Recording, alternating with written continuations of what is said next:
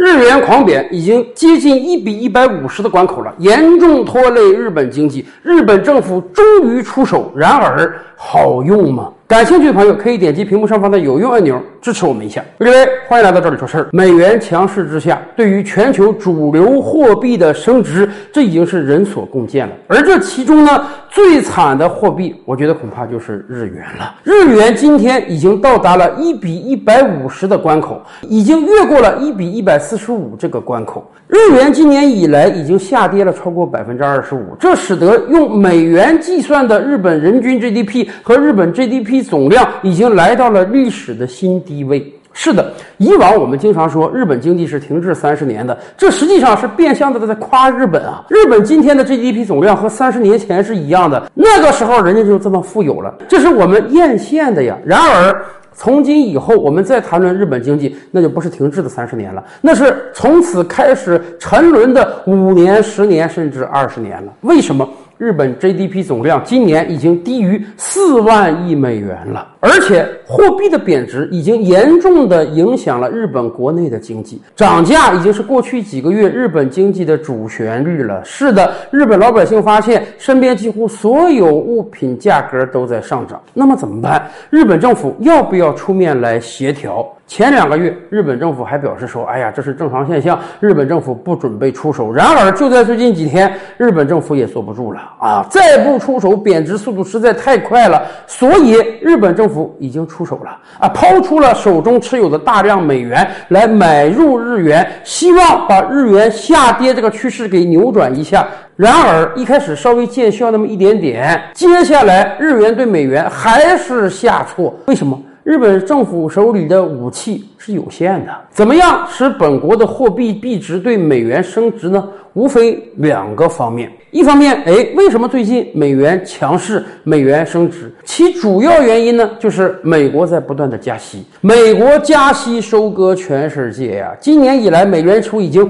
五次加息了，最近三次每次都加七十五个基点。即便这样，美国人觉得还不够啊！今年年内，美联储至少还会再加息两次。美国的基准利率马上就要超过百分之四了，这是个什么概念啊？我们有多少企业辛辛苦苦一年下来，你这个总体利润率能超过百分之五的，不亏损就不错了。换句话讲，对于很多美国人来讲，也不需要创业了，也不需要搞企业了，你把钱扔到银行里，踏踏实实一年就拿超过百分之四的回报。在美国不断加息之下，世界各国的美元都回流啊，因为他们觉得。美元利息高啊，我当然把钱弄到美国去，存到银行里，我就可以躺赚。这使得全球各国都遭遇到了流动性不足，全球各国的货币对美元都急贬。那么，欧洲各国采取和美国同调的状态，你加息，我也加息，以便减少货币外流的速度，使本国的货币贬值啊没有那么迅速。日本可不可以用这招呢？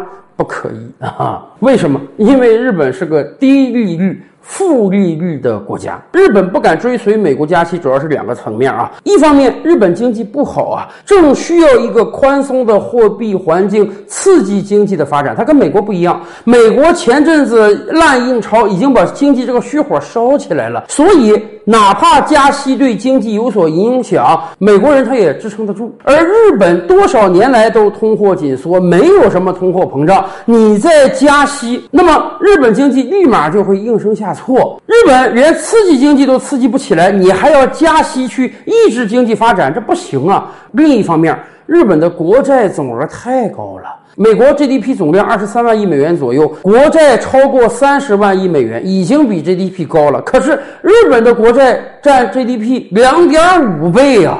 这样天量的国债，你还本儿还不起了，每年还点利息就不错了。哎，好在日本是个零利率甚至负利率的国家，所以哪怕这个国债总额不断飙升，但是日本财政没有多少压力。这下你如果敢像美国那样加息，利息加上去了，你每年光还国债这个利息都是一个天文数字，所以日本是不敢加息的。那么日本政府手中还有什么方式使日元升值呢？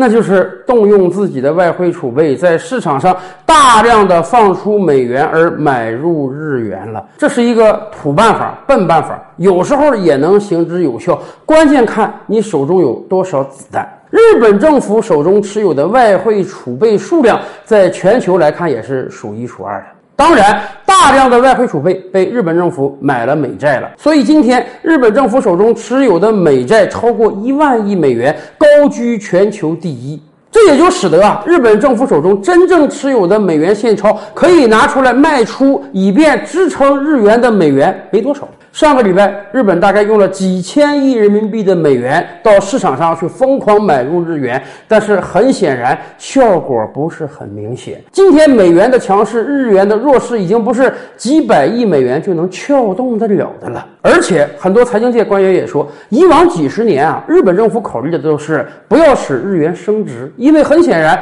日元升值会挫伤日本商品出口的价格竞争力，使得日本出口减少。而现在，日本要考虑的不是不让日元升值，而是不让日元贬值了。日本政府手中的武器实在是有限，让本币贬值相对而言比较好操作，可是要让本币升值，这恐怕不是日本一个政府就能够操作得了的。日本政府现在也有求于美国，能不能让美国跟他一起来进行市场操作，以便使得日元升值？但是很显然，美国现在没有这个想法。所以，确实，日本政府手中的武器是有限的，它很难使得日元回归到一个高位之上。而且，按照以往的计算啊，当日元贬值的时候，这是有利于日本商品出口的，日本可以维持一个高顺差，这也能赚到钱，是个好事儿啊。然而，由于日本是个资源匮乏型国家，日元的急速贬值，日本到国际市场上去买能源、买资源要花更多的钱，以至于到最后，日元虽然贬值了，